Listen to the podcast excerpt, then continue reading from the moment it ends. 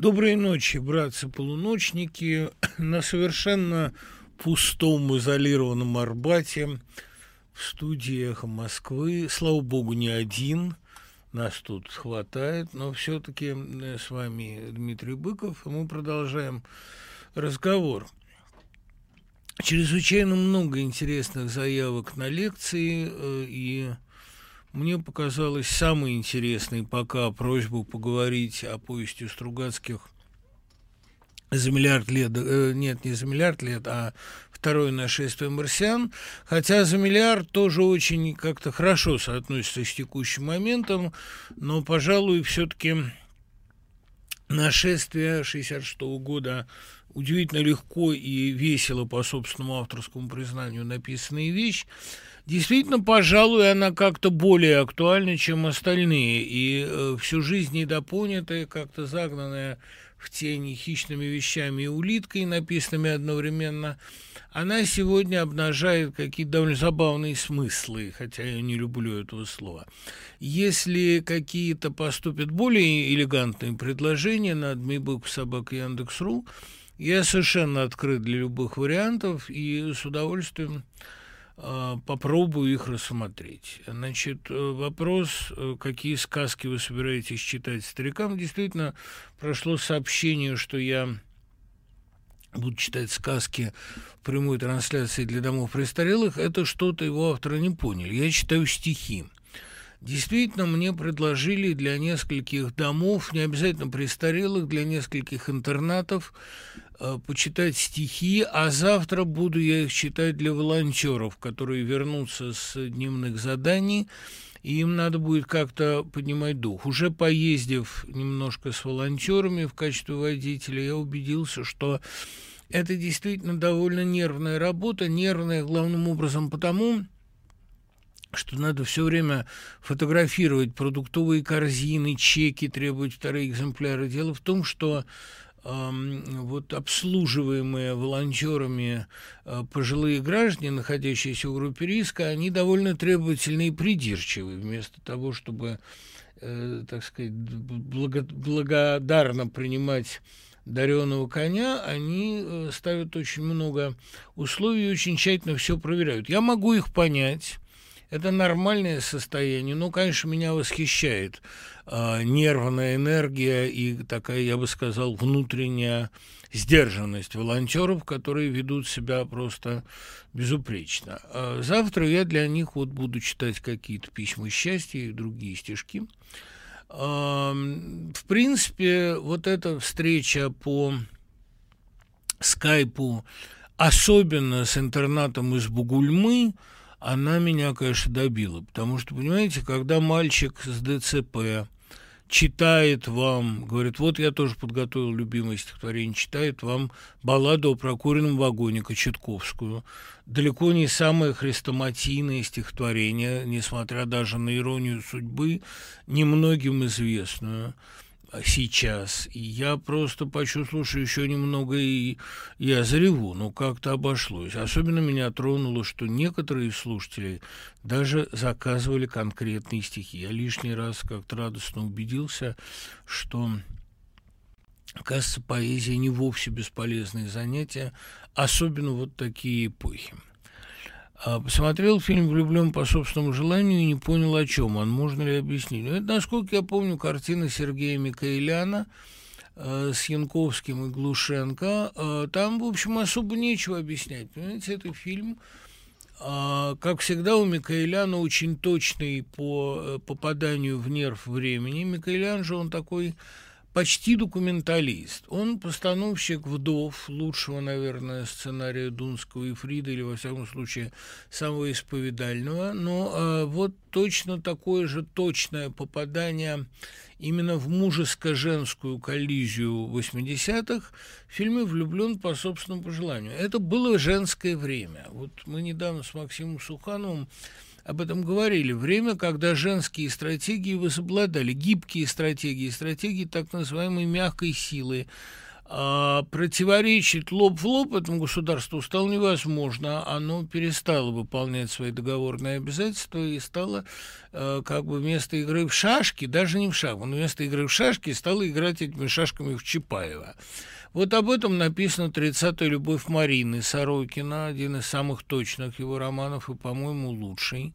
А, ну, во всяком случае, один из лучших. Тогда же появляется целая серия сугубо женских лент. Ну, это началось еще со старых стен с Гурченко. Потом «Москва слезам не верит», «Время желаний», э, «Частная жизнь», «Сладкая женщина», «Странная женщина», «Блондинка за углом». Это фильмы о вечном русском противостоянии сильной женщины и слабого мужчины – ну и в конце концов о том, что мужское, пьяное, и бесформенное и обрюзгшее, оно постепенно может быть спасено только либо женской дисциплиной, либо женской волей, либо, может быть, женской любовью. Глушенко играет как раз такую любовь. А в каком-то смысле это развитие ее же образа из неоконченной пьесы – которая, в свою очередь, всего лишь вариация на фильм Абрама Роома «Вот уж кто форматворец», фильм «Преждевременный человек» даже из которого просто в картине Михалкова есть буквальные текстовые цитаты. Там «Жан так много пил и ел» и так далее. У меня возникает стойкое такое ощущение, что это э, фильмы об экспансии женского, которая, кстати, вот в романе Сорокина объяснена, потому что диссиденты сломленные, кого-то распихали. А в это же время, кстати, распихали по тюрьмам, по заграницам. Кстати, в это же время определенная экспансия женского, как ни странно, начинается даже в таком сугубо мужском творчестве Аксенова, потому что Лучников-то проигрывает, Таня оказывается в каком-то смысле морально сильнее. Помните эту сцену, когда он говорит, Танечка, ты можешь мне сейчас дать? Вот э, звон свой спрятать в мягкое в женское, это конечно, стратегия проигрыша, это стратегия растворения э, в этой женской власти. И женская власть в Советском Союзе была до самого Горбачева, и это именно стратегия гибкости, которая, надо сказать, и сегодня, в общем, работает. Сегодня тоже экспансия женского в искусстве. Вот Бортко, которого я не могу назвать большим режиссером, но он человек, безусловно, с чутьем. Его замечательная картина с Певцовым и Чаповской «Любовь», как про любовь, как так, она любви. Там как раз об этом. Там вот и, кстати, Чаповская там замечательно это сыграла. Она же выходит победительницей из всех этих отношений. Больше того, она выходит победительницей из картины.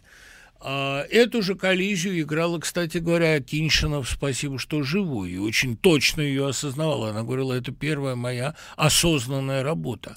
Потому что, да, пришло время женщин, которые берут на себя э, стратегическую инициативу. Я не знаю, дошло ли до этого в жизни сейчас.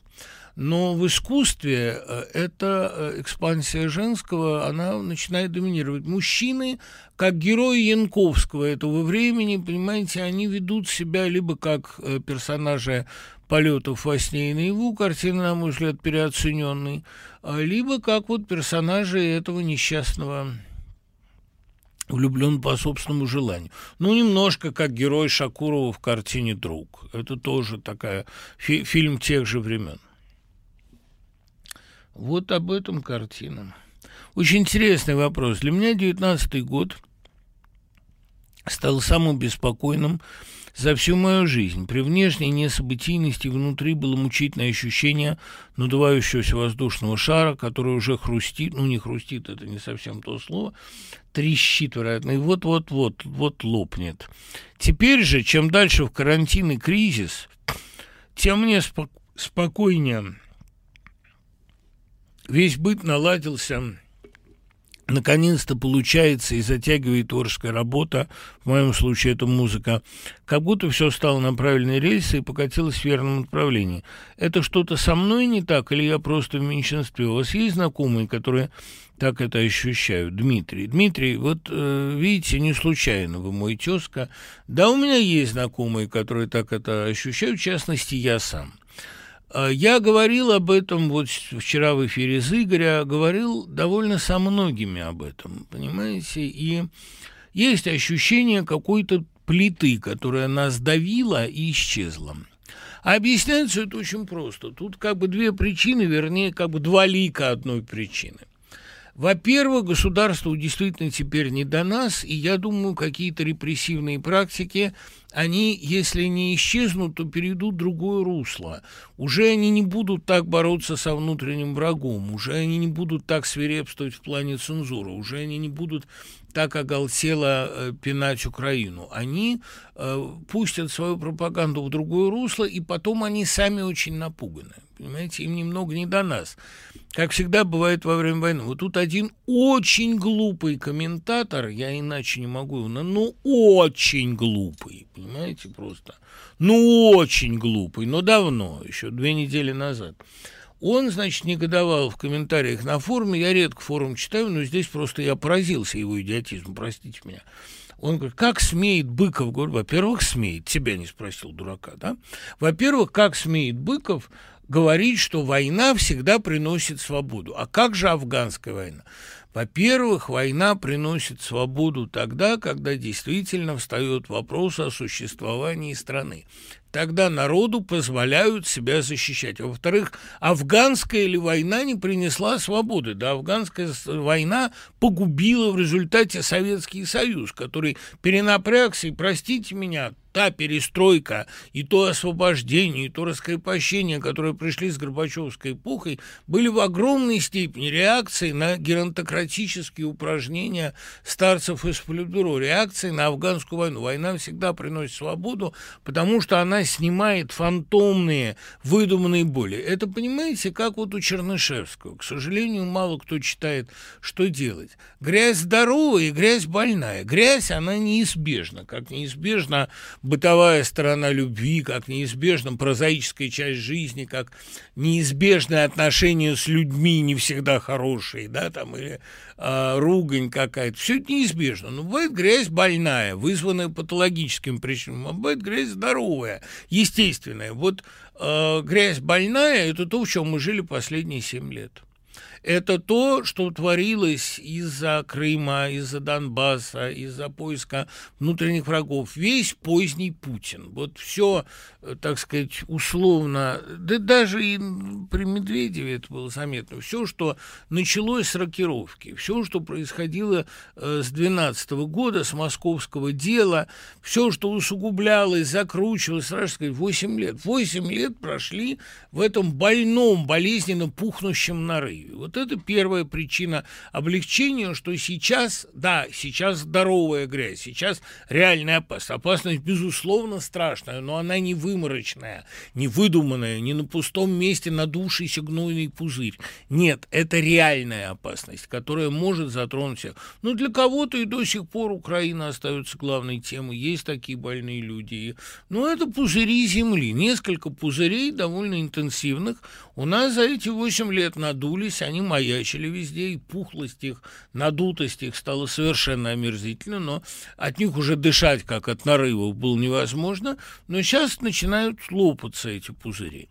Вторая причина, она такая, я бы сказал, уже более личного плана. Вот когда у Маяковского его внутренняя невротизация, его внутренний невроз вышли как бы на поверхность жизни и превратились в разруху э, всероссийского масштаба, он ощутил себя очень гармоничным человеком. Самые счастливые годы в жизни Маяковского – это годы голода и разрухи, это годы, условно говоря, с весны 17-го, создания поэтохроники «Революция» и до поэмы «Люблю».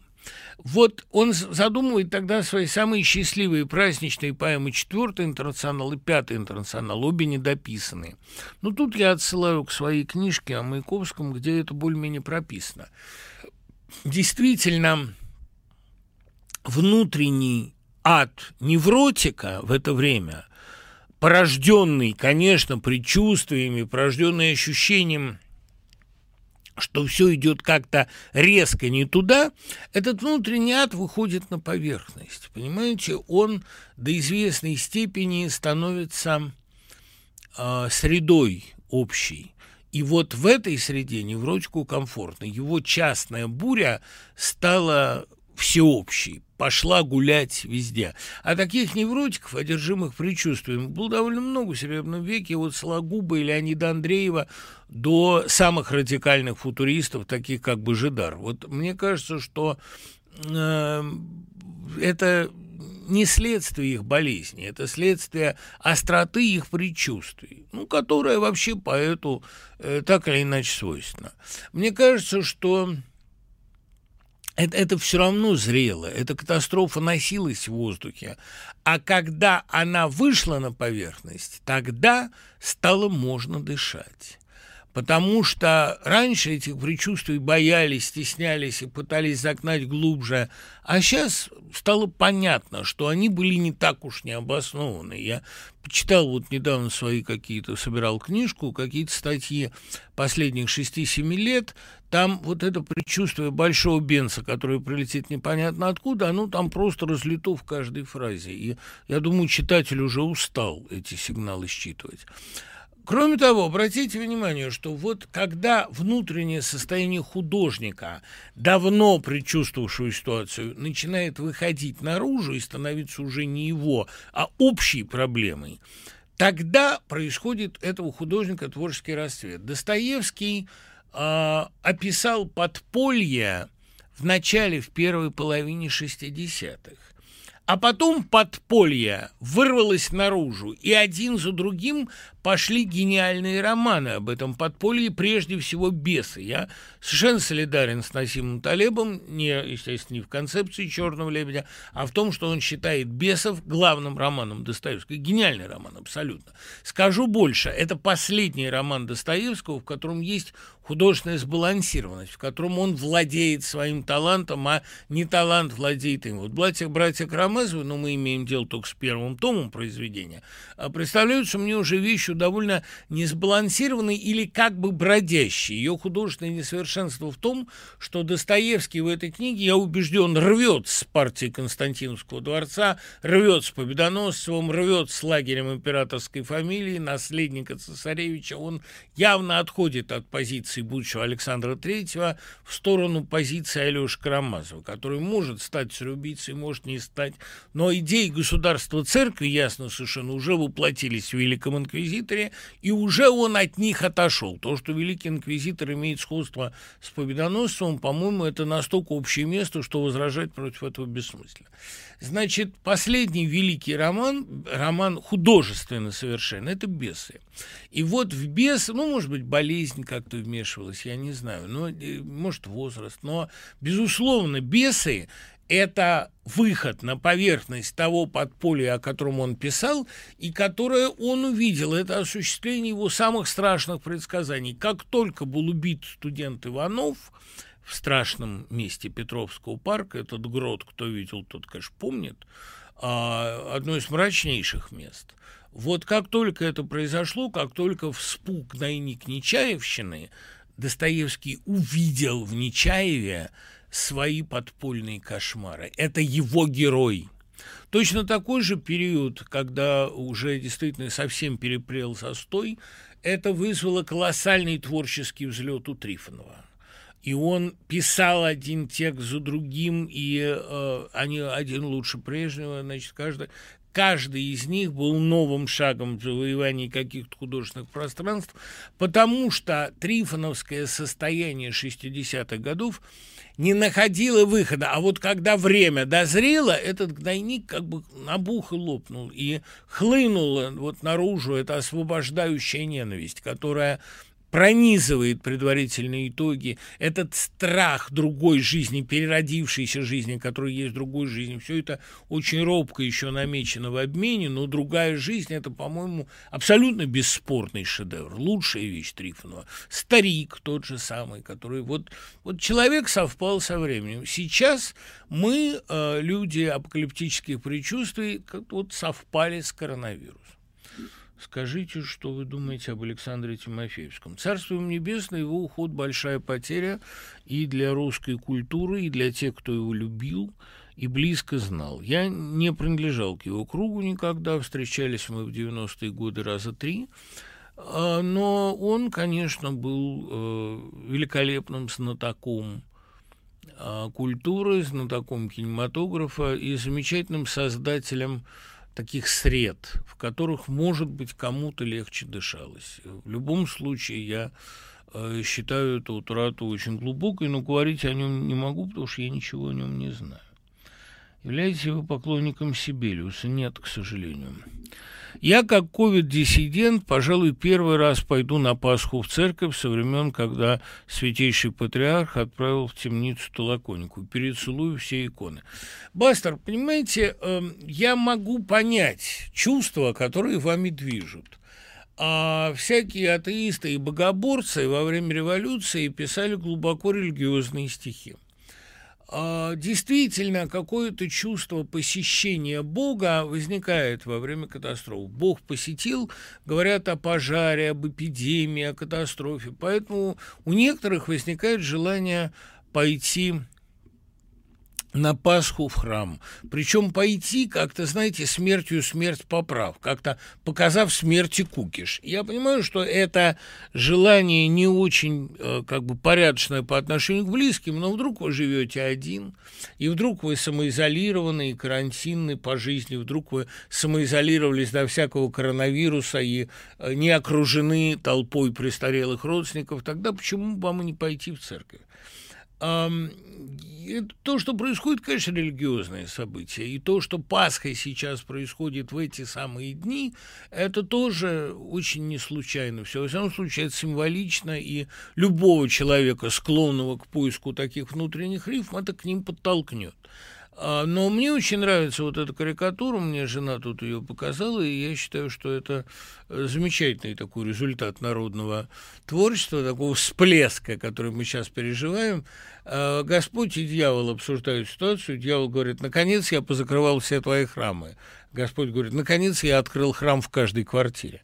Замечательная мысль. Это вот теперь происходит. И э, пасхальное веселье, невзирая на чудовищный контекст, на все возрастающий вал смертей, болезней, на чудовищное состояние медиков, которые на переднем крае этой войны, но оно как-то все-таки ощущается. Ведь пасхальное веселье – это не пляска, не радость – это глубочайшая скорбь и сознание выстраданной, тяжелейшей, мучительной победы над адом. Вот эта победа над адом, она осуществляется и сейчас.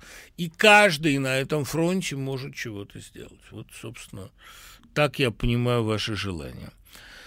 Приходит на ум роман «Сарамага слепота», произведение распаде общества. Что вы думаете о нем? Не являемся ли мы все в нашем обществе каким-то слепым? Понимаете, слепота настолько универсальная метафора, что там речь не идет о духовной слепоте. Там, я, как я понимаю, это примерно то же, что тошнота у Сартра.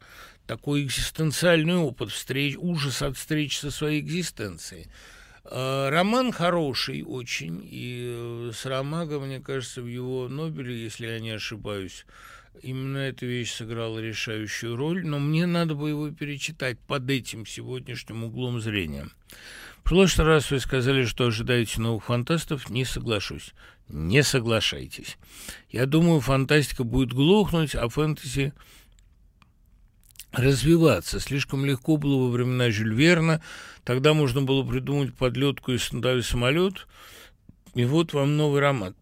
Сейчас из фантастических аппаратов можно придумать лишь путешествующий сквозь столь земли. Друг мой, не аппаратами движется фантастика. Даже самая твердая, самая жесткая science fiction движется не техникой. Нужны какие-то новые состояния духа, о которых, мне кажется, фантастика будет рассказывать. И э, то, что э, вот это, как кажется, старая концепция Синявского, я узнал об этом из замечательной книги Аксенова из его курса лекций по русской литературе, оказывается, ему еще в 70-е на зарубежном каком-то конгрессе Синявский сказал в конце 70-х, что вслед за реализмом критическим придет реализм магический. совершенно очевидно, что реализм далеко не последняя стадия в развитии литературы. Сейчас уже видно, что следом за магическим реализмом, который господствовал 30 лет, а может быть и все 60 со времен «Властелина колец», постепенно приходит э, реализм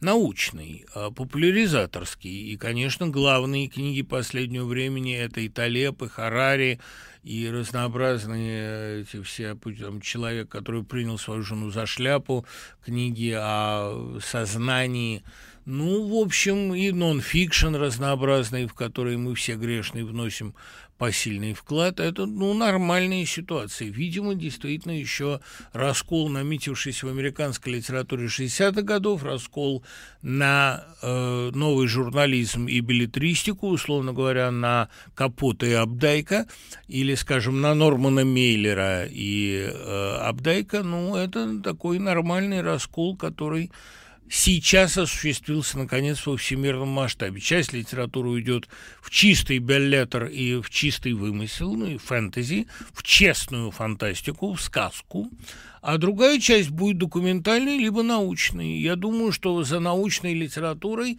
или за тем, что Адамович называл сверхлитературой, за новой документалистикой – действительно в известном смысле будущее. Хочу, кстати, заметить, что советская литература здесь ничуть не отстала от западной, потому что новый журнализм, который Адамович назвал сверхлитературой, у нас вполне себе процветал, начиная с «Я из огненной деревни» Брыля, Колесника и Адамовича, продолжая, да, собственно говоря, и «Война под крышами» уже такая, и «Хатынская повесть» тоже, но в наибольшей степени, конечно, блокадная книга. Вот это потрясающий синтез документа, повествования, публицистики и, конечно, художественная проза самого Адамовича, как то «Последняя пастораль», на этом фоне смотрится, хотя это совершенно апокалиптическая вещь, на этом фоне смотрится не так убедительно. Я не думаю, что реализм в традиционном смысле еще какое-то время поскрипит. Там слишком много конвенций, понимаете, слишком во многое приходится верить. Либо наглый вымысел, либо сугубая достоверность. Вот так, мне кажется, будет выглядеть ближайшая будущая литература. В каком направлении может развиваться фантастика? Вот то, что делал Данихнов, а, «Царство небесное», это такой авангард почти платоновский, это, безусловно, психологический реализм вся, всяческого рода э, такие новые состояния. Вот э, именно ценность второго нашествия марсиан в том, что там описано новое состояние психологическое, состояние блаженного конформизма. Об этом стоит поговорить. Конечно, Стругацкий, и это пока еще, по-моему, недоисследованные аспекты их творчества, они существовали в постоянном, очень напряженном диалоге с их любимым британским фантастом Джоном Уиндомом, которого они перевели «День трифидов», и мне кажется, что э, второе нашествие – это в известном смысле ответ на кукушек Мидвича, и прямая полемика с кукушками Мидвича или прямой отсыл к ним – это идея эмбрионов в жуке в муравейнике, это, конечно, не жук в муравейнике, а хорек в курятнике. Вот это 87-летие э, Бориса Натановича, отмечавшееся вчера, оно привело к такому острому всплеску интереса, дискуссии о Стругацке. Конечно, я думаю, что подлинная гениальность только сейчас становится. Понятно, они очень далеко заглянули вперед за рамки советского контекста. Поэтому Э, развитие фантастики – это поиск новых состояний, доселе не описанных. А, я подозреваю, что звезды останутся для нас недоступными долгие десятки лет. В 60-х годов, когда все писали про межзвездные полеты, прошло больше полувека, а звезды все так же недоступны. Знаете, прошло несколько тысяч лет с тех пор, как человечество начало мечтать о звездах. И я думаю, что в ближайшие тысячелетия они останутся недоступными.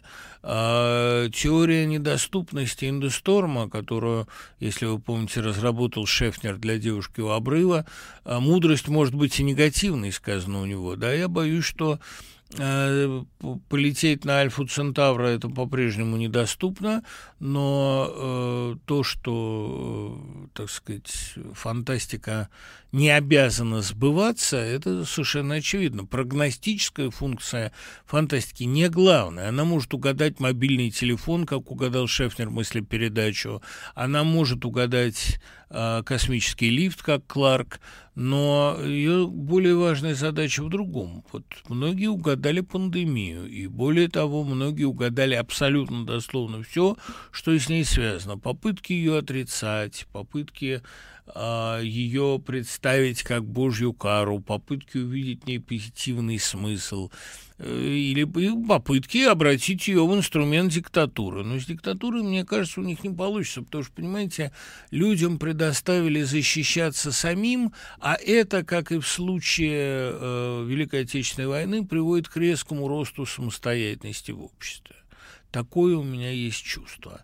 А потом, конечно, придется из людей лошадиными дозами идиотизма и глупости вышибать эту самостоятельность, как это делалось с 46 по 53 год. Довольно долго, но я думаю, что это уже не, не очень получится, понимаете? Для этого надо все-таки, э, ну, как-то другие немножко должны быть люди, не говоря уже о власти. Доброй самоизоляционной ночи, и вам не хворать. А поговорите о самоизоляции Пушкина в Михайловском 25-м, Булдине в 30-м. Если в первом случае появился Годунов, то во втором маленькие трагедии. По моему скромному мнению, это две противоположные авторские позиции. Если в Годунове рад бежать да некуда ужасно, то в трагедиях прямо противоположные «Так хвала тебе чума».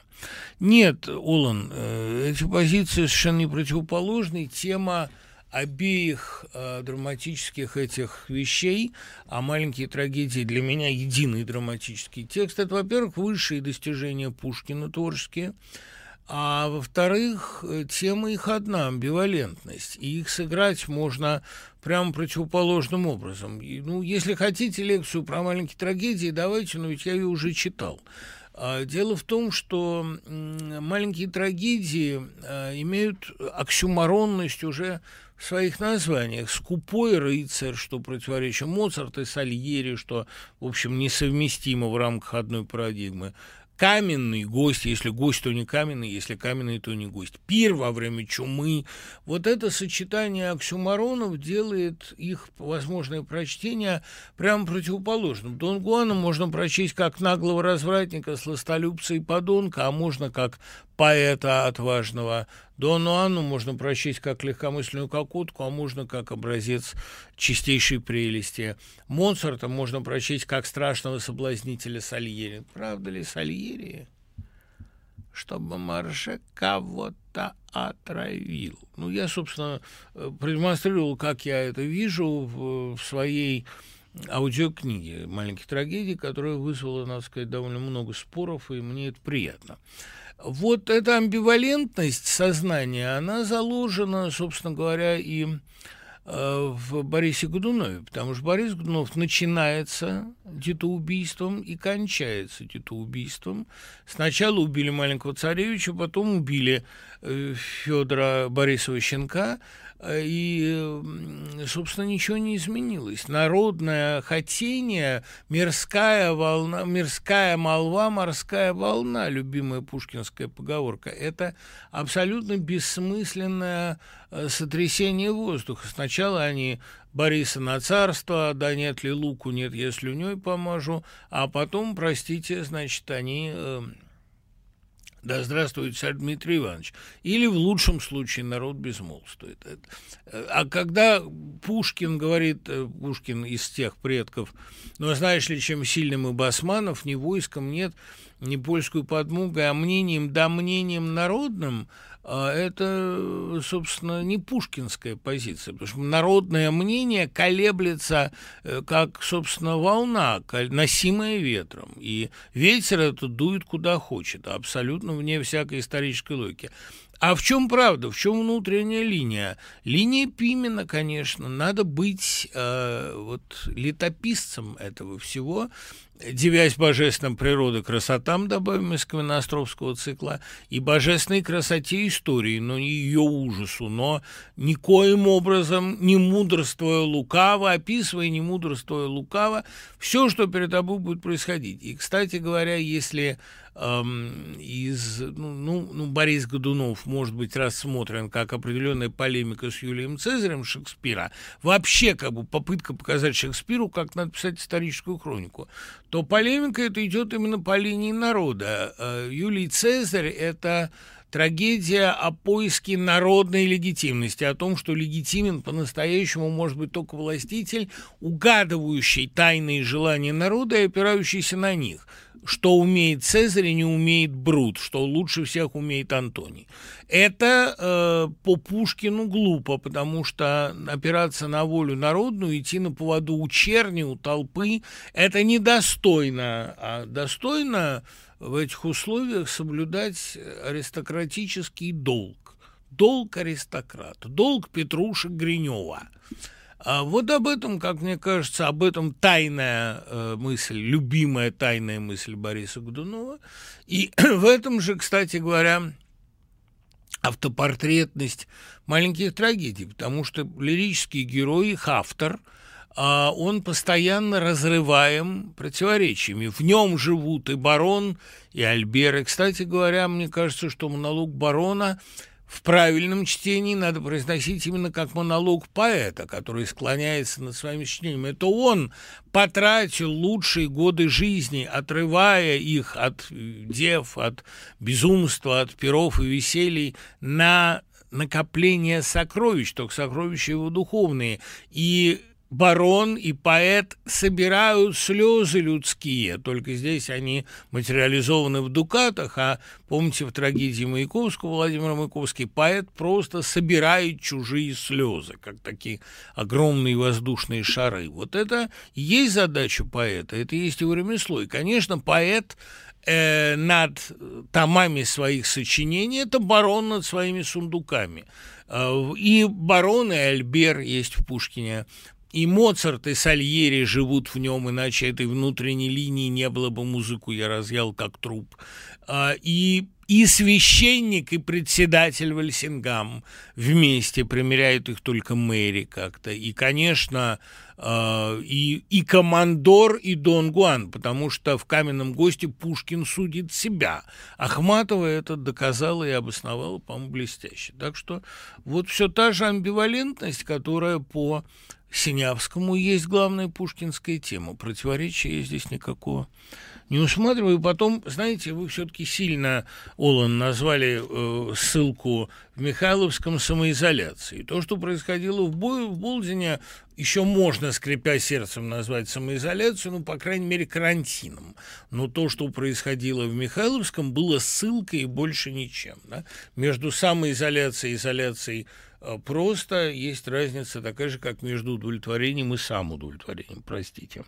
Будет ли карантинная версия квартала, она может пригодиться? Нет, не будет. Понимаете, квартал вполне можно проходить и в карантине. А, квартал, кстати, надо бы переиздать, потому что что-то закончился он в очередной раз. Сейчас пока переиздается орфография. Вот я как-то ее перечитал – с неожиданно довольно теплым чувством. Конечно, она длинновата, но тогда иначе нельзя было написать. Там, понимаете, как бы в двух частях машина собирается, а в третьей она едет. Поэтому пока не дочитаешь до третьей части, оно не производит впечатление. Ну, она немножко такая молодая вещь, но все-таки для меня она была очень важной. Она очень многое помогла мне тогда понять. Пересмотрела «Дни Турбиных Басова». Как вы оцениваете исторический контекст произведения и силы Петлюра, Гетман, Благогвардейцы, Большевики? Да это ведь, в общем, про то же, про великую амбивалентность истории, про выбор Алексея Турбина, который помнит свой долг, а больше ничего помнить нельзя. Но там, кстати, именно в «Белой гвардии» сказаны знаменитые слова «сидите под абажуром». Но этот вот как бы самоизолируйтесь. Это такой девиз и на сегодня. Сидите под кремовым абажуром и гори все огнем. А Басов был хороший режиссер.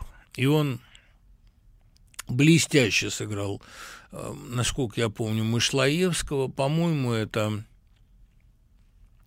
совсем не тот персонаж, который у Булгакова, но он у него получился грандиозный. Я вообще считаю, что Басов – это крупный режиссер, потому что и «Опасный поворот», и «Битва в пути», и в наибольшей степени, конечно, «Щит и меч» – это работы талантливого, крепкого профессионала. Не зря он на войне считался одним из хладнокровнейших воинов и великолепно умел подчинять своей воле. Ну, и это же, кстати, это гипнотическое обаяние отмечали все, кто его знал.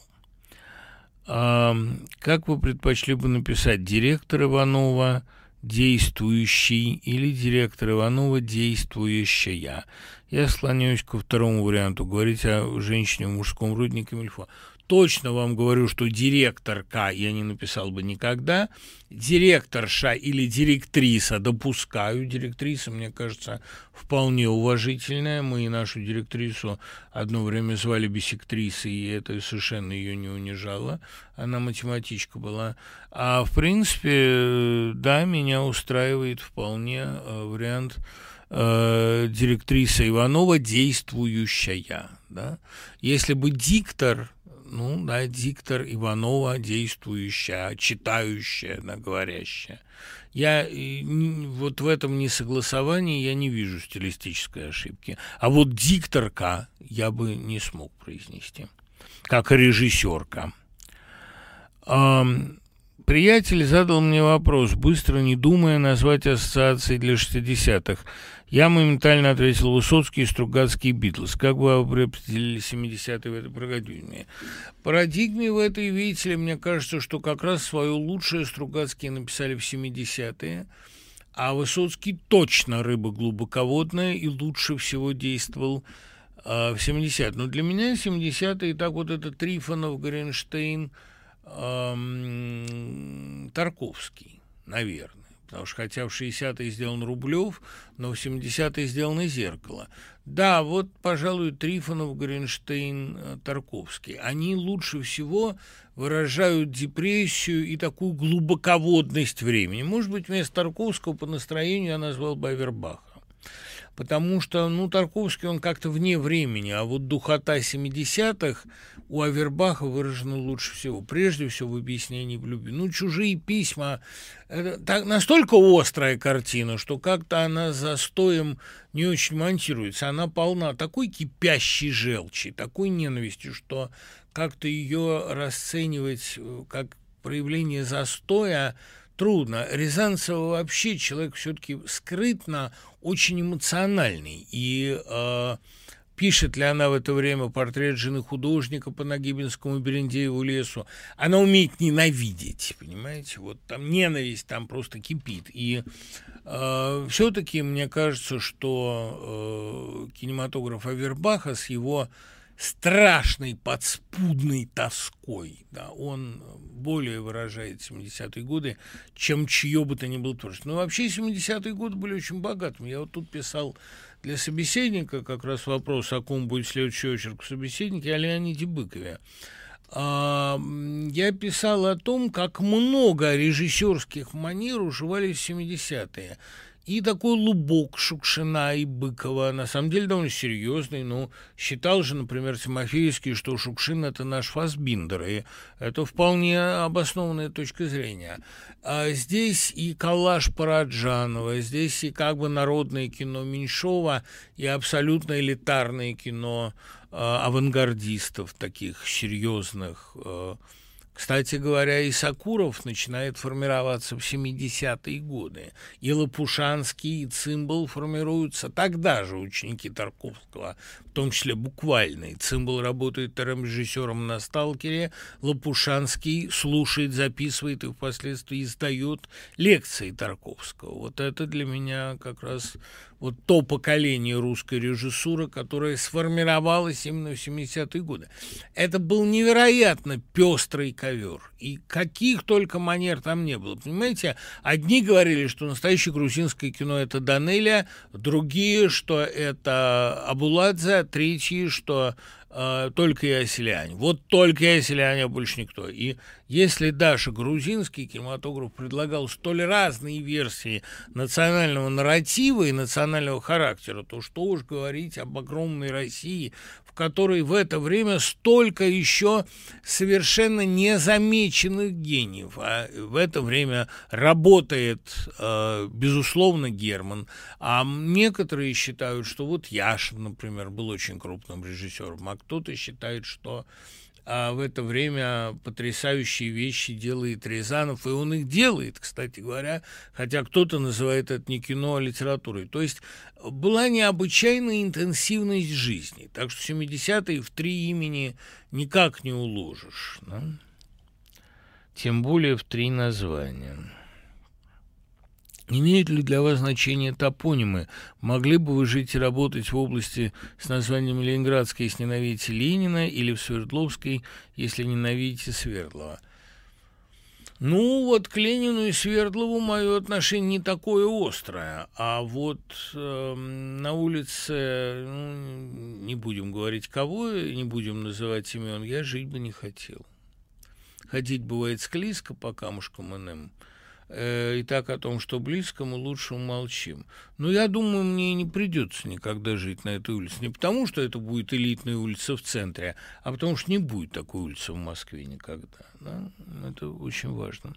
Лидия Гинзбург, говоря о поэтике Блока, назвала ее поэтикой стилей в эпоху, когда процвела стилизация. В качестве примера упомянул Брюсова, Кузьмина и Северянина. Согласны ли вы с таким определением Серебряного века?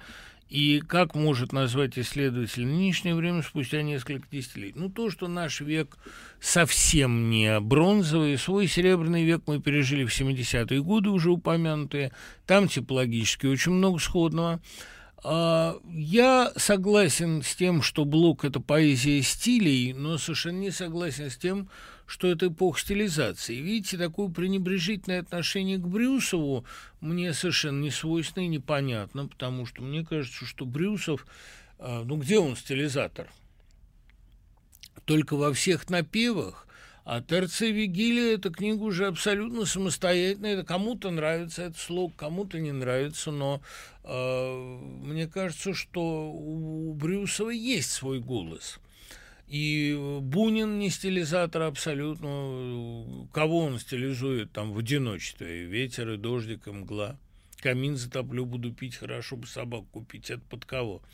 Северянин вообще пародийная фигура, и то, что в нем пародийный вот этот такой постмодернистский до постмодернизма элемент был очень развит, по-моему, довольно очевидно но я э, не вижу совершенно оснований весь Серебряный век э, вписывать в стилизацию. А куда вы денете Белого, понимаете, вот с его абсолютно оригинальным прозаическим стилем. Куда вы денете Ремезова, который стилизуется только в своих народных вещах, таких оформленных как народные, только в сказках, за что ему и прилетел грандиозный скандал с плагиатом, в котором он абсолютно не повинен.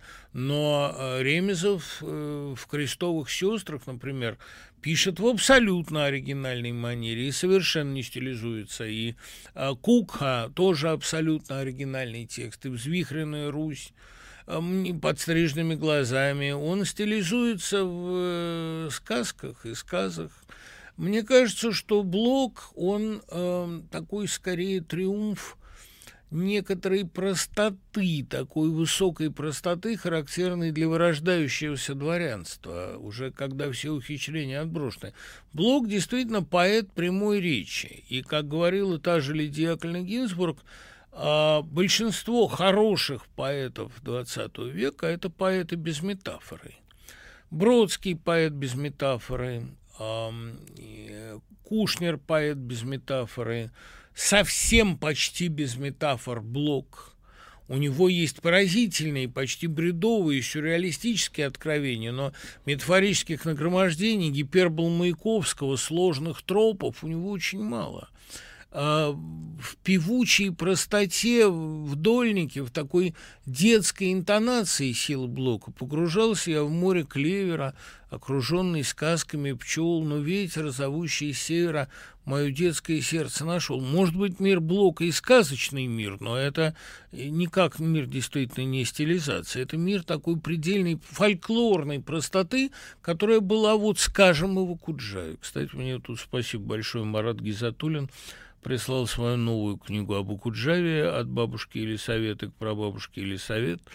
Очень талантливая книга, и хотя там он много раз полемизирует со мной, но это такая полемика, которую я приветствую. Там масса интересных фактов насчет его а, корней. И все-таки, ну, при некоторых своих мнениях я остаюсь, я в предисловии там это напишу. Но вообще Гизатуллин, конечно, крут. Это... И знаете, сейчас Блок и Акуджава, поскольку идут такие последние времена, а они очень эсхатологические поэты. Вспомните, у Акуджавы э, через там сколько-то времени выйдут на свет люди, которых сегодня нет. Жал, зависть, ненависть и вражда зайдут на просторах, зайдут на просторах их полей а, довольно страшные, конечно. Через два поколения выйдут на свет люди, которых сегодня нет. А, они очень эсхатологичны и очень просты. Вот так, знаете, просты, как песня Мэри на пире во время чумы. Мне кажется, что сейчас время блока. И я вот как раз переслушивал вчера Акуджаву, такого блока 70-х, и поражался тому, как он как, насколько он графоман в, абсолют, в любых заказных вещах и насколько он гений э, в собственных. Это, вот я никогда не видел такого чистого случая гения. Но это как у Блока, понимаете, когда Блок выполняет идеологическое задание, хотя бы свое собственное. Это лютая графомания, как цикл Ямбы. «Эй, встань, загори, жги! Эй, подними свой верный молот, чтоб молнией живой расколот был мрак, где не видать, не видать». Хуже вообще, понимаете, Минского – и э, одновременно вот там побывал старушку у Троицы или в густой траве пропадешь с головой. Совершенно упоительный поэт, и сейчас самое время его перечитывать, потому что ткань бытия сквозит и просвечивает. Услышимся через три минуты. Продолжаем разговор. Э, ужасно мне жалко, что пропадают неотвеченными столько блистательных вопросов, и поневоле начинаешь думать, не сделать ли нам все-таки хотя бы раз в месяц три часа, потом начинаешь думать, нет, как-то это перекорм собою. Но очень жалко, и письменно не ответишь, потому что просто времени нет физически. Я же все-таки должен когда-то и книжки писать, и, и преподавать. А преподавание этого стало больше. Но я поговорю, может быть, мы хотя бы раз в неделю, если эта идея будет вам как подвержена, хотя бы раз в месяц будем немножко хронометраж уже ужирать у ночи. Борис Акунин в своем последнем интервью сказал, что перед обществом должна стоять масштабная цель. Он имел в виду перестройку системы образования. Это явно отсылка к Трезориуму. Вы тоже говорили об этом. Как бы вы концептуально поменяли нынешнюю школу? Андрей много раз говорит она должна быть опасной, как Хогвартс. Она должна быть страшно увлекательной. Школьник должен проводить в ней а 12-14 часов он страшно недозагружен сейчас. Она должна быть сращена с производством, она должна быть сращена с институтом. Должны появиться интернаты типа Колмогоровских, не типа шарашек, а словом, шарашкой здесь пугать не надо, а типа интернатов, описанных у Стругацких. Теория воспитания должна реализоваться. А прочитали ли вы Кирины сказки Кирилла Ситникова? Ну, не было у меня времени их читать, но как бы упорство, с которым вы о них говорите, скорее меня расхолаживает, чем наоборот. Я начинаю думать, не Кирилл ли вы Ситников. Ваше мнение о творчестве Гайто Газданова. Подобно уже упомянутому цимбалу, я считаю самым кетогеничным русским романом его эм, э, «Призрак Александра Вольфа». И я уверен, что цимбал эту картину поставит. Э, «Вечер Клэр» хороший роман, «Ночные дороги» мне когда-то очень нравились. Остальные книги... Мне когда-то вот Веллер нам с матерью подарил пятитомник Газданова, сказав, что с его точки зрения это лучший стилист – XX века, и э, кое-что я прочитал тогда же, и мне показалось все-таки, что это довольно блекло. Ну, во всяком случае, рассказ «Товарищ Брак» – великий рассказ, он был еще в «Огоньке», остальное, мне кажется, слабее. А в изоляции писали не только Пушкин или, например, Тургенев. Тот же незабвенный Ильич почти постоянно находился в изоляции. И знаем мы об этом лишь потому, что у них было действительно сверхъестественное, если не сказать божественное вдохновение.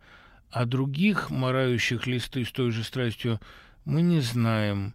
А дело все-таки не в изоляции, а в том, кому из литераторов Бог окажется более милосердным.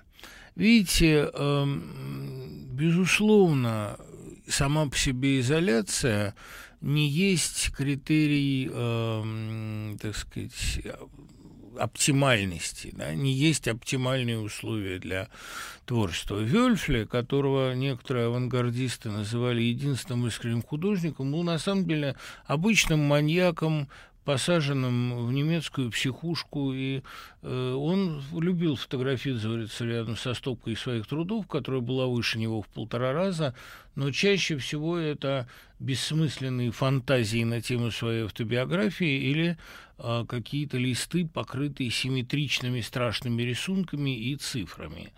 Э, похоронный марш, работа, которую он считал своим реквием, это просто бесконечные ряды цифр.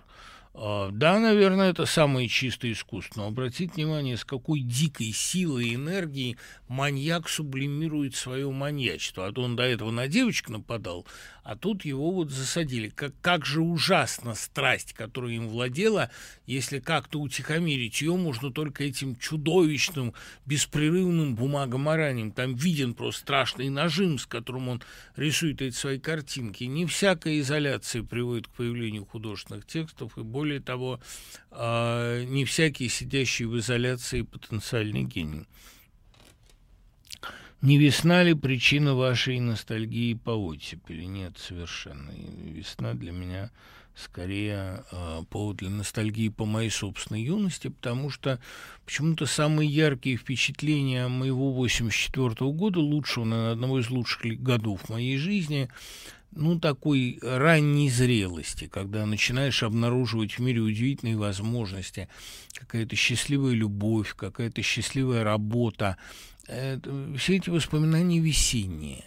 А, ну и вообще, э, как-то я свое 16-18-летие помню чаще всего весенним. Видели ли вы текст академика Пивоварова на эхе? Кажется, впервые озвучен призыв поднять осмысление происходящего сдвига на более высокий уровень сознания. Я совершенно солидарен с Пивоваровым, но это далеко не впервые. А, эпидемия, как гнев Божий, поднималась, поменялась еще со, со Средневековья. Вопрос о Пасхе. Многие, наверное, захотят пострадать за веру. Найдите слова, чтобы этого не произошло. Не могу найти таких слов, потому что не мое дело, не моя забота. Уж простите, как человеку распорядиться своей верой, это его проблема. Хочет он пойти в церковь на Пасху, это его неотъемлемое право. Я могу ему, конечно, объяснить, повторив слова Петра Мещеринова, одного из моих любимых церковных писателей, что, э, как он цитирует Терстегена, э, всякий раз, когда мы в своем сердце прикасаемся к Богу, это и есть самый светлый праздник церковный. Да, и совершенно не обязательно идти в храм. Но если человеку хочется пойти на Пасху, а, и на пасхальное шествие, и если для него, ну, это единственная возможность как-то прикоснуться к Богу, Мальчики и девочки, свечечки да вербочки понесли домой, огонечки теплятся и пахнет весной. Ну, господи, ну, Блоковская вот это, и оттуда же Пастернак взял название доктора Живаго первоначальное «Мальчики да девочки». Это, ну, хочется человеку пойти э, вот на пасхальную ночь в нашу на Воробьевых горах церковь Святой Троицы, и я часто туда ходил. Ну, это, я не могу на это желание никак влиять. Это э, его проявление. Да? В конце концов, если человеку хочется э, таким образом покончить с собой, вот если он точно совершенно думает, что он заразится, ну, это тоже его неотъемлемое право, потому что э, взрослые все люди – я не думаю, что это нужно делать. Мне кажется, что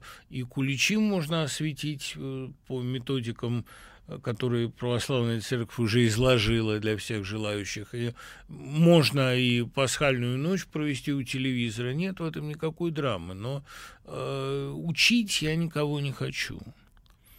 Питер Брук, Королев Короли Лиры, отдел Сколфилда под Хемингуэя. Какая связь между Лиром и Хэмом? Да, Дамиана, я не думаю, что под хэм он его одевал. Грубый свитер такой, такая нормальная стилизация одежды такой средневековой. А Высоцкий в свитере Гамлета играл. Я не думаю, что это под хэма сделано. А потом, понимаете, конечно, хэм король лир, потому что его все бросили, кого он любил. Все бросали. Только жена осталась с ним. И то тяготилась очень. Предложить свой топ 10 лучших литературных писем, которые являются частью литературного произведения. Ой, знаете, их так много. Лучшие, конечно, пушкинские. А, мне кажется, что совершенно великолепные, лаконичные и нервные письма Эмили Диккенсон, гениальные, хотя очень многословные письма Цветаевой – переписка Пастернака и Фрейденберг Ольги, я думаю, войдет в классику билетристики настоящей. Хотя это и пистолярный жанр, но это и билетристика, это и описание. Это, как говорил Евгений Борисович Пастернак, э, это самый реальный и самый живой и самый подробный комментарий к творчеству Пастернака. Лучшие письма писали Цветаева, Пастернак, Пушкин. Толстовские письма, ну, переписку с Фетом я бы отметил, наверное, как самую откровенную, особенно периода войны и мира. Потом-то они как друг другу охладели. Письма писать большой талант, точно. Изумительные письма писал Михаил Успенский крайне интересные письма, как интересно было все, что они делали. Они не умели писать скучно. Потрясающие письма писал Борис Стругацкий. А, знакомы ли вы с прозой Елены Ферранте? Знаком. Если да, как оцениваете произведение этой писательницы? Весьма высоко.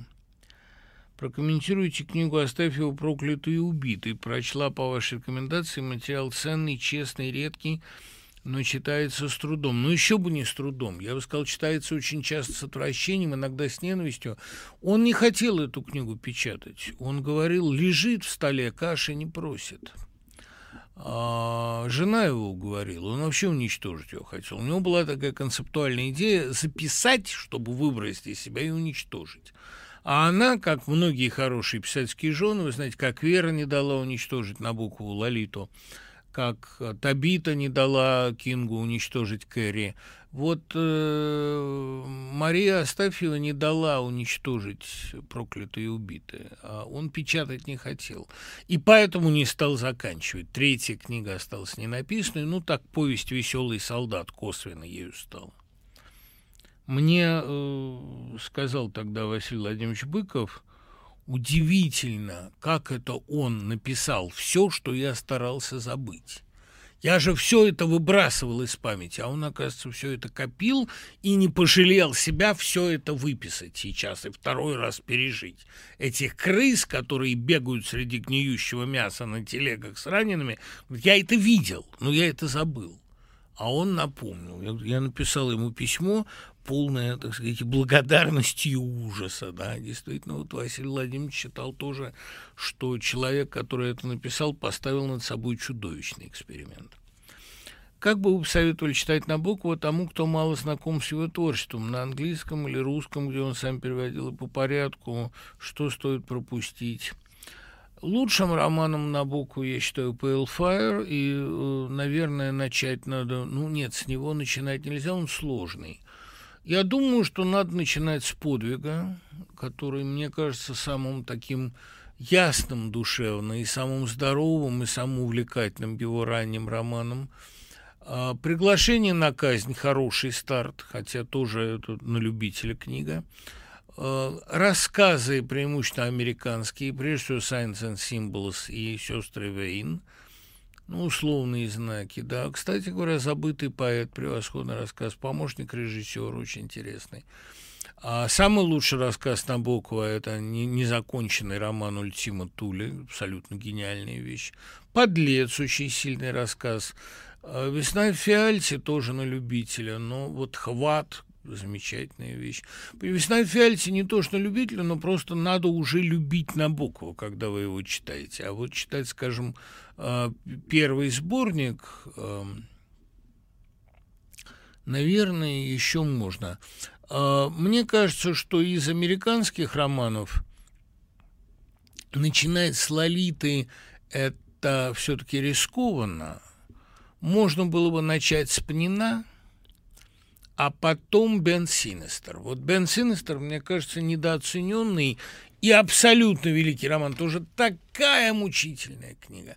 Вообще сборник «Возвращение Чорба» для знакомства с Набоковым, наверное, самый такой мягкий вход – но я первое, что я прочел на букву Ультиму Тулли. Я более сильного читательского впечатления в своей жизни не припомню. Я сидел в наряде на КПП, мне, значит, Нинка Верещак, дочка прапорщика нашего, принесла на одну ночь журнал «Аврора» с напечатанным там Ультиму Тулли. Я сидел ее читал – и у нас, вы знаете, мы на КПП дверь ночью подпирали шваброй, чтобы, когда войдет проверяющий, вскочить и как-то рапортовать. Ну, можно заснуть на КПП ночью. А кругом холодно, а там тепло. И вот э, сержант наш проверяющий пришел, упала эта швабра, а я читал ультиматуру. Я вскочил, и он мне говорит, я говорю, слушай, я таких глаз у человека никогда не видел.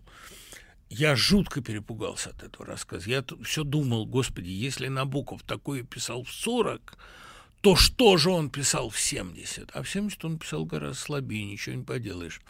Прозрачные вещи я прочел и, в общем, был разочарован. Но, хотя это хорошая повесть. Но э, вот «Ультима Толь» — это для меня был рассказ просто, ну, перевернувший мою жизнь до известной степени. Тем более, что вот это ощущение фальтеровского такого когнитивного диссонанса, когда вдруг понимаешь с ужасом, что ты бессмертен, э, оно мне было знакомо. И спасибо Александру Долинину, который подтвердил мою мысль о связи этого текста с записками сумасшедшего Толстого. А записки сумасшедшего я считаю самым сильным толстовским текстом, перед которым гоголевский одноименный текст совершенно бледнеет – если кто-то еще не читал записки сумасшедшего Толстого, то он просто он ничего не читал, он ничего не знает о Толстом. За одну строчку все тот же ужас, красный, белый, квадратный, можно, по-моему, отдать все русские триллеры. Да. Поотвечаем немножко на письма. Бродский без метафор, возмущенный вопрос. А как же осенний крик ястреба? Абсолютно без метафор. Больше того, Сказал же э, Вайль, что это можно прочитать просто как прозу. Северо-западный ветер его поднимает над сизой, лиловой, пурпурной, алой долиной Коннектикут. Он уже не видит лаковый променад курицы над по двору обветшалой фермы, суслика на меже, почти такой научный текст, абсолютно строгий, и э, ничего он общего не имеет с нагромождениями метафор. Определяющая метафора – ястреб. Что там такое ястреб, поди пойми. Это, в общем, не так однозначно, далеко не только поэт. Да?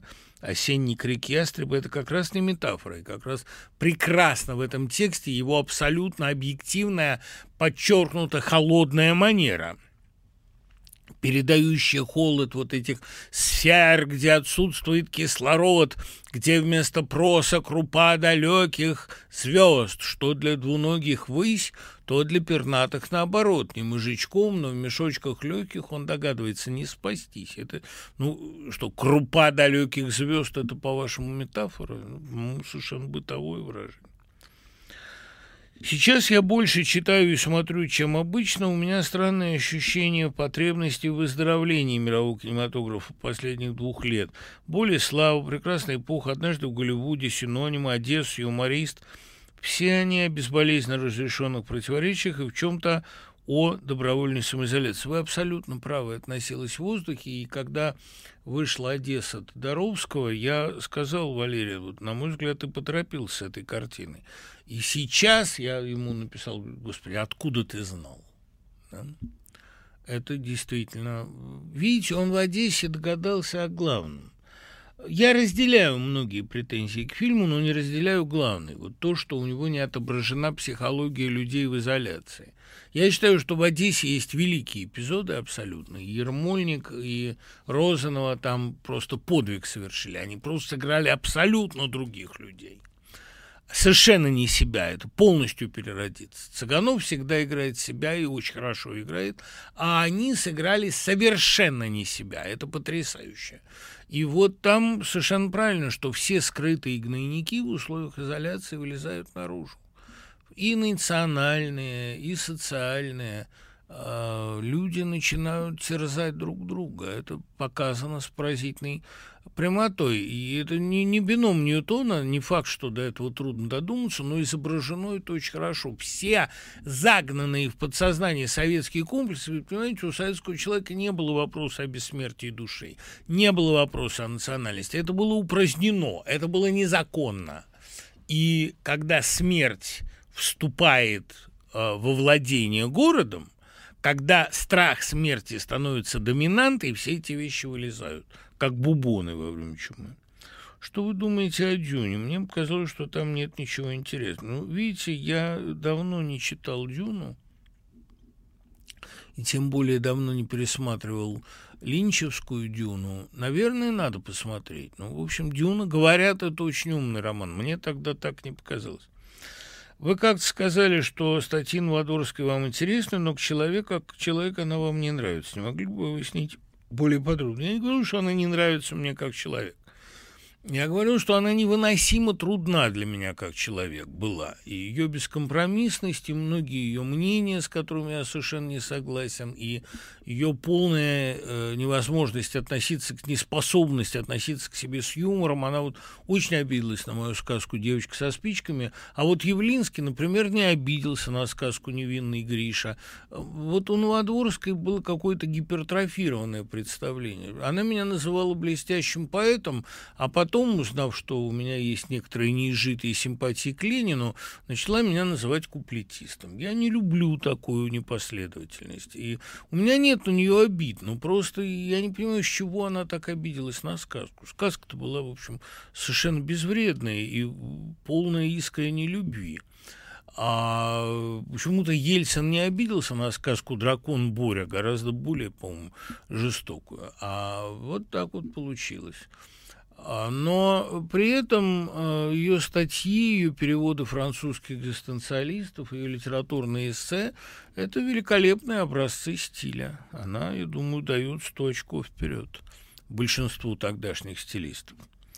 Почему в фильме «Иваново детство» иной мир явно присутствует в реальном мире героев? Ведь сны Ивана далеко не идиллия.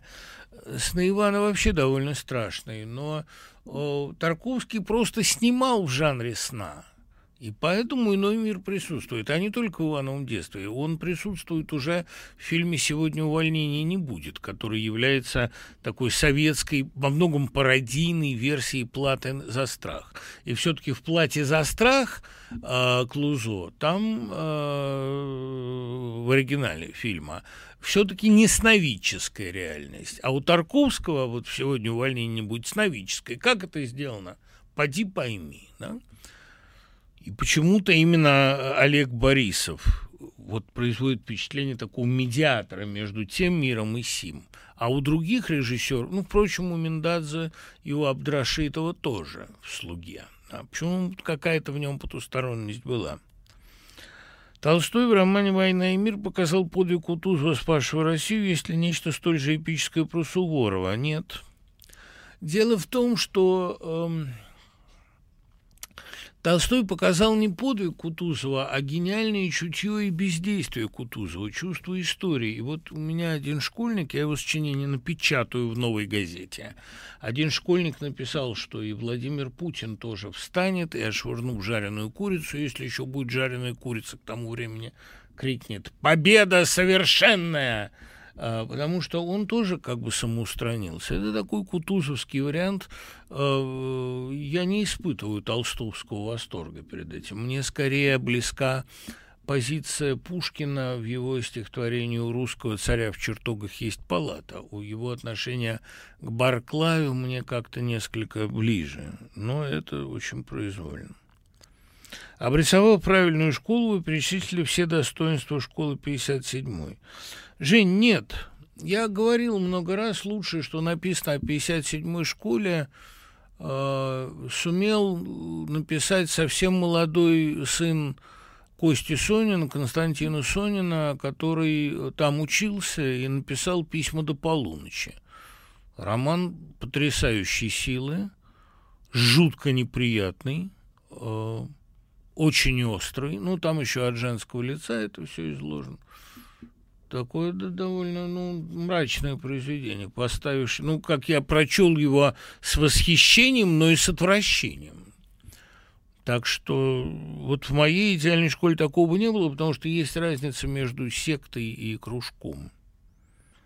Я не хочу сказать, что там была секта, но там был какой-то момент элитарности, который школу разрушает. Я очень рад и горд, что вот в сечении этой элитарности нет а наоборот, в сечении есть какой-то элемент отпетости. А, и дети педагогически трудные, сознающие свою трудность, и поэтому они с таким наслаждением кидаются выполнять самые сложные задания. Вот я дал тут доклады по мертвым душам, контакты с потусторонним миром в мировой литературе, получил шесть таких докладов, что просто вах. Интересно это людям. Верно ли утверждение, что плохое настроение, меланхолия, неурядица в личной жизни – лучшая почва для творчества? Да нет, конечно. Наоборот, творчество рождается из благодарности, как благодарственная молитва. Надо радость какую-то испытывать. А Кушнер, наоборот, говорит, что нужно быть в нейтральном состоянии. Когда я грустен или весел, я ничего не напишу, своим душевным равновесием, признаться стыдно, дрожу. Кстати, вот тут хороший вопрос. Как бы вы охарактеризовали Кушнера человека – он очень мужественный человек. Вот реально мужественный человек, железный. Я наблюдал, как он переносил глухоту.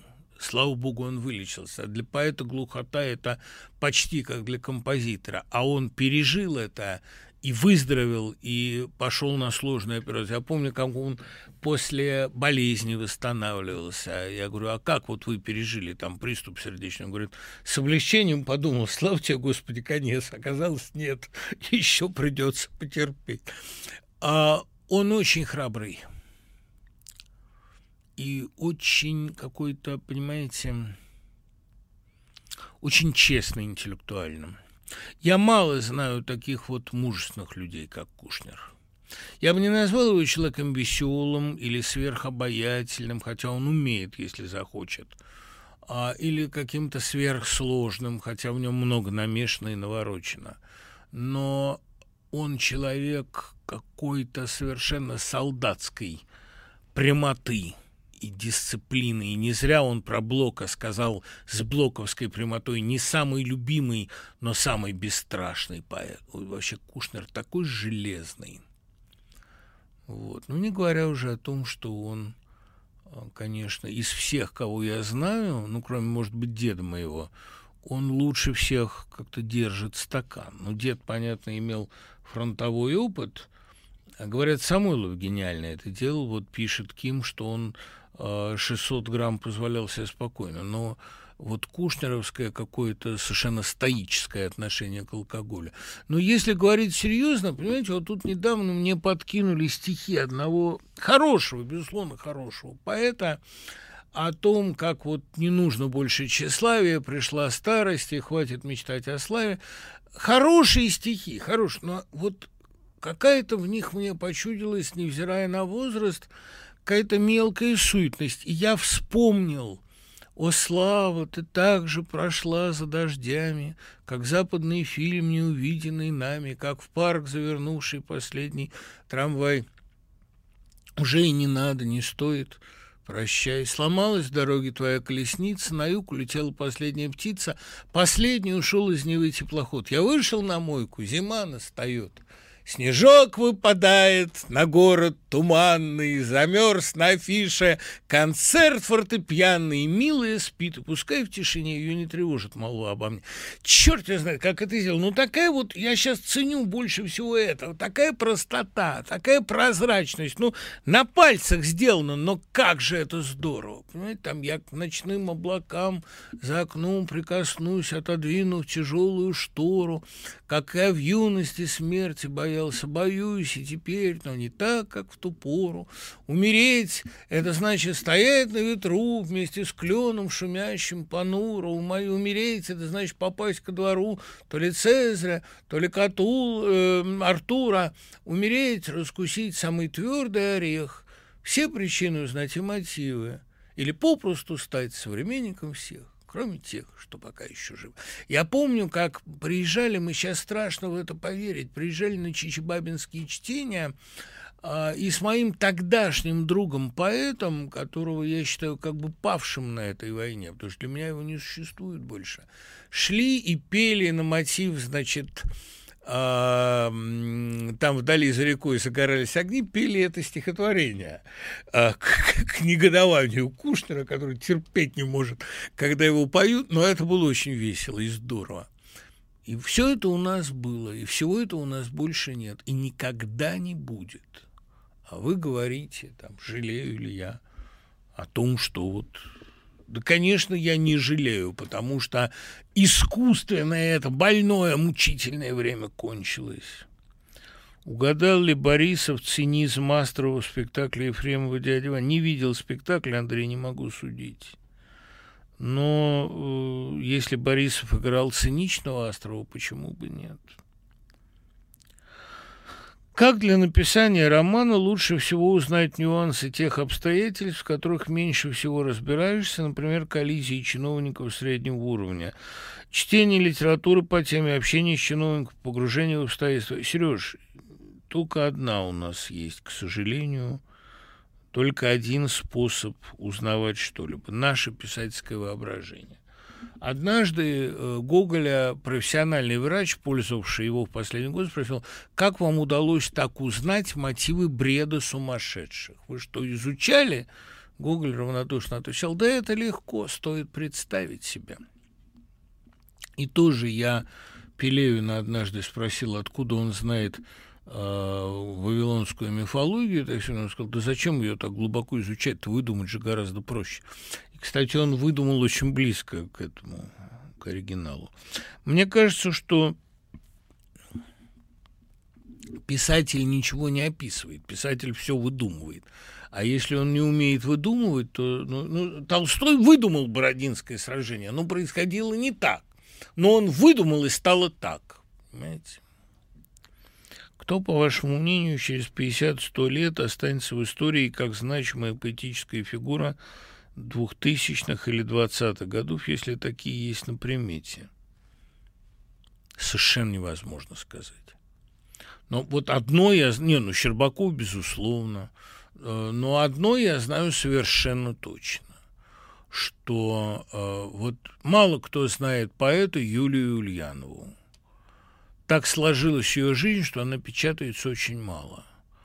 Но это сознательный ее выбор, но я счастлив, что я ее знаю, счастлив, что я ее читаю, что одну ее маленькую книжечку я помог напечатать, правда, в том же Геликоне, и я счастлив, что этот поэт рядом с нами. Я уверен, что Юлию Ульянову будут знать и читать, потому что ее последние вот стихи последних двух лет после долгого перерыва – это первые стихи, а которые вызвали у меня зависть. Со мной такое бывает очень редко где можно купить книгу Бориса Кричко. Я действительно много, вот это, конечно, двусмысленное с моей стороны поведение, потому что я все время рекомендую купить книгу Кричко, а ведь книгу Кричко до последнего времени купить было невозможно. Слава богу, Леша Евсеев, которому я очень благодарен, дай бог здоровья, э, выложил его тексты в сеть. Ему Александр Зорин передал полный корпус этих текстов, и э, Кричко лежит в сети. Но сейчас, наконец, тот же Геликон, я уж не знаю, каким богам молиться, что они сумели это сделать, и не знаю, где они взяли деньги. Может быть, все-таки родственники что-то собрали, но издал, наконец, большое, толстое избранное крючко. Там можно найти и битых собак, и э, места далекие, люди нездешние, и э, сцены из античной жизни, и письма к Ингрид, и рассказы его блестящие. Вот теперь эта книга доступна, но, э, видимо, ее можно заказать в Геликоне. А, потому что сейчас издательства-то, ну, они работают только на рассылку книжек, но теперь эту книгу купить можно в одном издательстве в Петербург. Как вы будете это делать, понятия не имею. Но я очень надеюсь, что этот том у меня будет стоять на полке. Что, по-вашему, превратило Павла Антипова в карателя Стрельникова? Андрюш, два обстоятельства. Первое, то, о чем Губерман очень точно сказал – убийцы с душами младенцев и страстью к свету и добру. Чистота души его превратила в убийцу. Такая несколько экстатическая, несколько экзальтированная чистота, которая часто встречается. А во-вторых, конечно, уход Лары. Что делается с мужем, которого бросила Россия? Он или гибнет, или сходит с ума. А что убило Николая Николаевича после ухода Кати в хождении по мукам? А что э, превратило Астахова Степана вот в такое чудовище после ухода Аксиньи? Э, когда от тебя уходит женщина, в которой автор видит Россию, такую русскую душу, ну а что тебе остается? Ты становишься таким плачом, гибнешь. Антипов не был обречен, он стал обречен, когда Лара ушла от него. Нельзя ли о крутом маршруте лекцию? Не перечитывал очень давно. Но стоит перечитать, я вам обещаю эту лекцию. Спасибо, я это сделаю обязательно. Вы были знакомы с Мацхом, что можете о нем сказать, знакомы ли с его лекциями? Мацах был человеком устной культуры, к сожалению, написал он очень мало, кроме «Скачущего на льве», собственно, художественных текстов нет – Лекции, в лекциях он иногда несколько забалтывался, и потому что его, не, не потому что, что говорил не о деле, он говорил о деле, но его отвлекали разные мысли. Его лекции по иудайке абсолютно блистательны, по масонству, на мой взгляд, они слишком комплементарный для масонства, но слушать его люто интересно. Да и вообще слушать голос Мацаха – это счастье. Понимаете, какая вещь? От богослова требуется свидетельствовать о Боге. Вот и все. Он не должен быть таким казуистически подкованным, да, или э, теологически сложным. Он должен быть, конечно, человеком просвещенным, но это не главное. Он должен, э, вы должны в его присутствии чувствовать Бога, как я это ощущаю в присутствии Мещеринова, например. Вот Мацак свидетельствовал о Боге каждым своим словом. И это не значит, что он был как-то особенно умен или как-то особенно добр но на нем был отпечаток очень глубокой веры и очень глубоких страданий. Кстати говоря, во многих разговорах с Кураевым я тоже чувствовал вот этот богословский и дар именно, дар свидетельства. Не кажется ли вам, что вирус – это не кара Божья, а последнее предупреждение? Ученые, кстати, признают, что природа вируса им непонятна. Стеж, э, то, что это предупреждение, это безусловно. Но в какой степени это предупреждение является последним и э, не является ли оно карой? Конечно, это кара. Понимаете, это очень травматичное событие. Очень много людей, мало того, что они эм, сходят с ума в изоляции, многие гибнут, а мы вот роман-то этот пишем, вы представьте себе, что должны сейчас чувствовать люди, Ну вот, возьмем невероятную ситуацию, нечеловеческую, но я могу ее представить, стоит вообразить.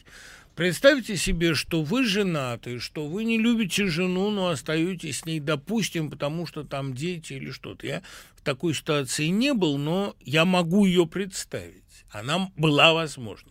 А у вас есть возлюбленная, которая живет отдельно, и, допустим, или она тоже замужем, или она, наоборот, одна, и вы раньше как-то к ней ездили, как-то ночевали, вы виделись на работе, а теперь вы не ходите на работу, теперь вы не можете увидеть ее, у вас не может быть с ней контакта, и вы сходите с ума и ненавидите всех вокруг себя. Ну, вы представьте эту ситуацию. Вот где роман на самом деле, хотя это абсолютно будничная коллизия, но это может человека довести, я думаю, до полного разрушения, до обнуления собственной жизни. Потом, знаете, вот у меня всегда было такое довольно наивное, довольно дурацкое желание ходить на работу. Почему?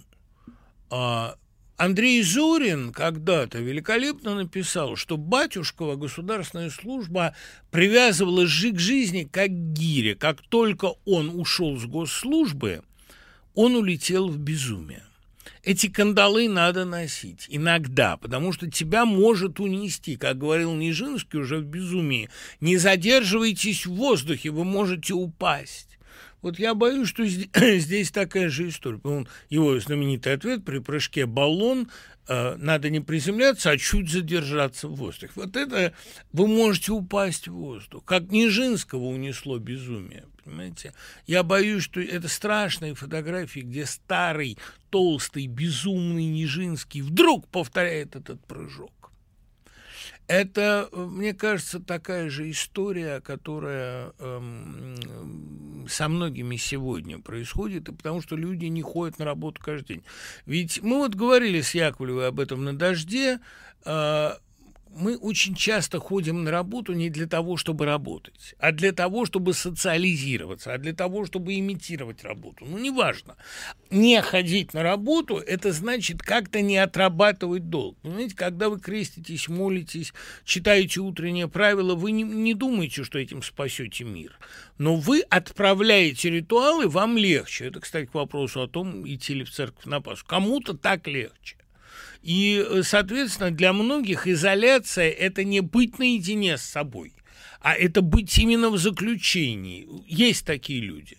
А представьте себе человека с клаустрофобией. Ну, а как же это не кар божий? Нет, это, конечно, он мог быть более летален, но э, не дай бог, конечно. Это, это очень серьезное испытание.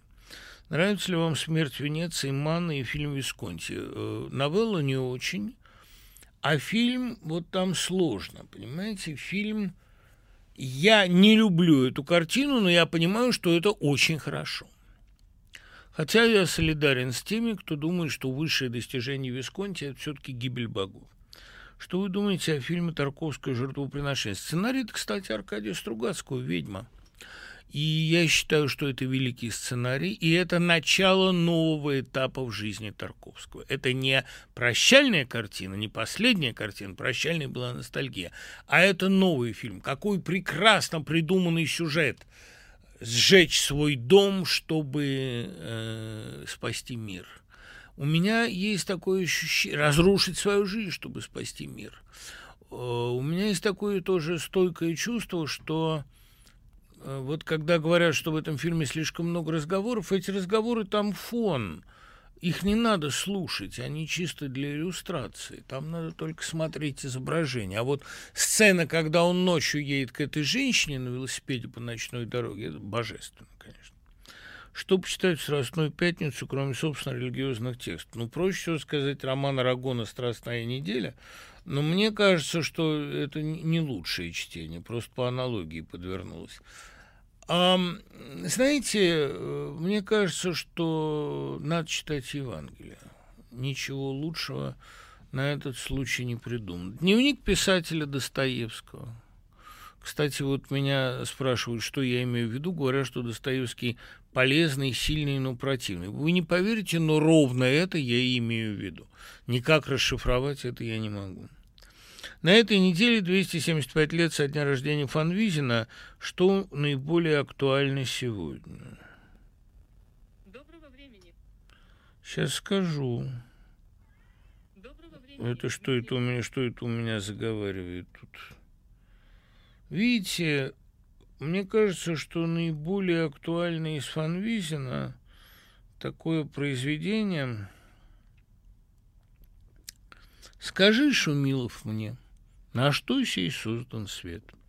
И как мне воном жить, подай ты мне совет. Любезный дядька мой, наставник и учитель, И денег, и белья, и дел моих рачитель, Боишься Бога ты, боишься сатаны, Скажи, прошу тебя, на что мы созданы? На что сотворены медведь, сова, лягушка? На что сотворены Ванька и Петрушка? На что ты создан сам? Скажи, Шумилов, мне, на что ли, чтобы век провел ты в крепком сне о таинство от нас, сокрытую судьбою трясешь, Шумилов, ты седой своей бродою, не знаешь, говоришь, не знаю я того, ну и так далее. И сам не знаю я, на что сей создан свет. Послание к слугам моим Ванюшке и Петрушке. Это лучший текст Ван Визина.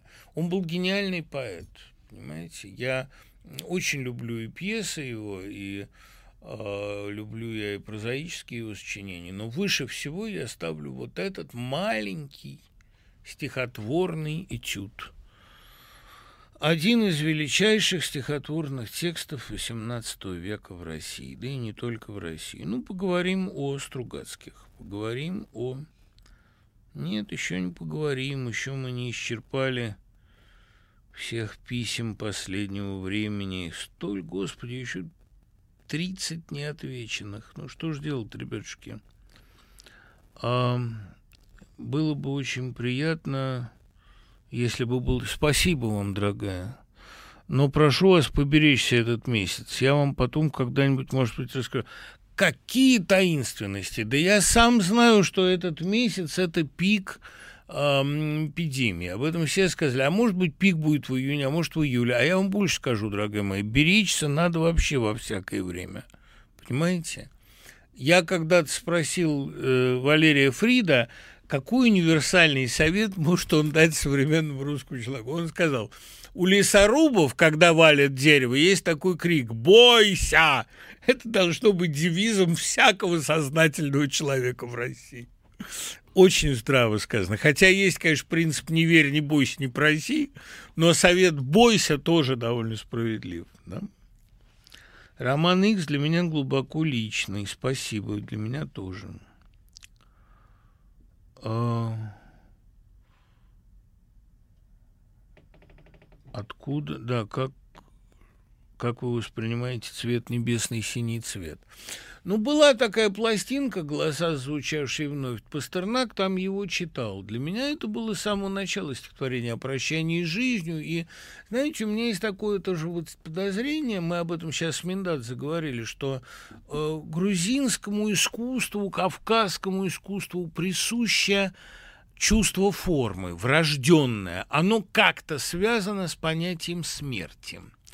Ограниченности, но это постоянное присутствие смерти в жизни, может быть, потому что, ну, вот, может быть, это традиция застолья – это гениальная попытка постоянно забывать о смерти. Но она дышит в грузинском разуме, в грузинском искусстве, она постоянно рядом. Об этом, кстати, очень интересно говорит Аксенов в своих лекциях, которые, конечно, никакой не тейбл-ток, а замечательное пособие по русской и советской культуре. Там масса ценных мыслей. Да, грузинское искусство, оно э, на теме смерти, и поэтому на теме формы оно очень сильно завязано. Цвет небесный, синий цвет – это о том, как тихий переход в неизвестность от забот – это синий зимний дым мглы над именем моим. Барташвили из всех европейских романтиков поэт, который вот смертью заворожен больше даже, чем Китс.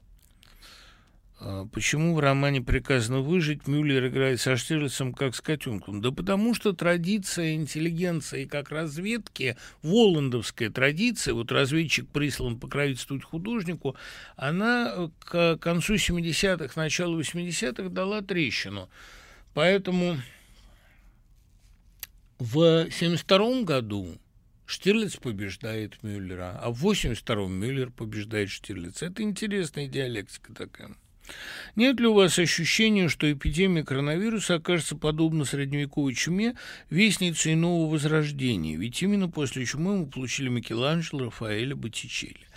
А, нет, такого ощущения у меня нет. Для того, чтобы было возрождение, чумы недостаточно. Нужны темные века. А э, помимо темных веков нужен блаженный Августин с его теологией. Первая фигура Возрождения, как ни странно, это блаженный Августин, потому что это начало автобиографической прозы, начало прустовской темы, начало гуманистического искусства. И вообще блаженный Августин один из моих любимых писателей, поэтому все очень много всего нужно. Можно ли представить себе самоизоляцию при Лужкове? Еще и как можно, но лучше бы не было. Я очень не любил Юрия Михайловича, царство ему небесное. Прости меня, Господи, я в этом искренне каюсь. Но он построил в Москве то, что Путин построил в России, только с опережением на 10 лет. И всем это было понятно. Если бы он пришел в 99 году, то все случилось бы раньше и хуже. Как можно сейчас описать соперничество столиц? В полном ли загоне Питер превратился ли он в парфироносную вдову? Нет, не превратился. Он э, превратился в неформального лидера. Для меня Питер всегда предпочтительней, интересней, ближе, комфортнее Москвы. Не берусь судить о Теодоре Курентисе. Подкорректировались ли сроки выхода сборника стихов? И не он сдан – когда выйдет, не знаю, в электронном виде. О...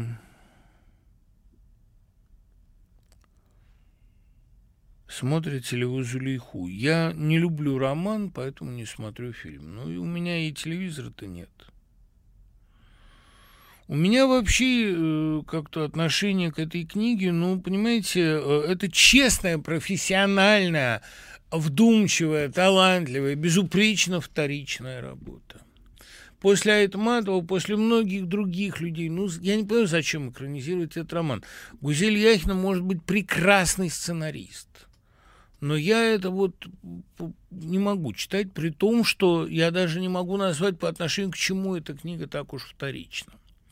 Но не только ведь Айтматов, да, много же таких текстов. Ну, то были романы о пробуждении русской женщины или там женщины э, из национальных окраин. Здесь роман о репрессиях, но психологической новизны я в этой книге не вижу. Я эту героиню не могу полюбить. И смотреть это мне неинтересно, хотя я понимаю, что, наверное, э, надо уважать этот труд. Мне кажется, Чулпан Хаматова свою лучшую роль, показав, что она может быть гениальной актрисой, сыграла в фильме Александра Шейна «Маяковский». В «Маяковский» но это отрицательная роль. И вот там Чулпан Хаматова показала такую люлюбрик и показала такую теневую сторону, может быть, и своей души. До, до таких откровений она раньше не поднималась. Это великая работа, без дураков. И картина очень сильная. Но она малодоступная, и Колокольников там великолепный. А какой там Ефремов? Что один, что другой. Что сын, что папа. Миша Бурлюк, а Никита Агранов и какие там все остальные, какой там Адасинск, нет, это грандиозная картина, но ее не все увидят, потому что смотреть ее трудно. Ну, по-моему, сейчас она лежит в сети. Я бы ее поставил, может быть, в один ряд с Дау, такой же вот великий эксперимент. Дау, кстати, можно смотреть, всем рекомендую. Ну, у нас пять минут буквально на разговор о э, втором нашествии марсиан. Стругацкие совершенно справедливо замечали, что эта вещь была не понята, ее расценили как сатиру на совок, но там этого нет. Это повесть о конформизме, и там поставлен вопрос, есть ли у человека гордость, или он готов в самом деле продать самостоятельность мышления и даже самостоятельность землянина за стабильность и за вот этот желудочный сок и синий хлеб и безупречный самогон. 90% человечества под властью любой стабильный и сытный чувствует себя комфортно. Стругацкие поставили там самый предельный, самый страшный в своем творчестве вопрос. А, человек по природе своей раб все-таки или нет. И пришли к выводу, что этот герой, а он имеет очень многие черты самих Стругацких, а, черты в том числе Бориса Натановича, особенно потому, что его коллекционирование марок перешло сюда, а это у них тема любимая, и тоже как одна из метафор культуры, если угодно – Такое коллекционирование же это не слепое потребление. Он и реставрирует эти марки, он и историю их изучает. Не говоря о том, что он астроном, как сам Стругацкий Борис Натанович.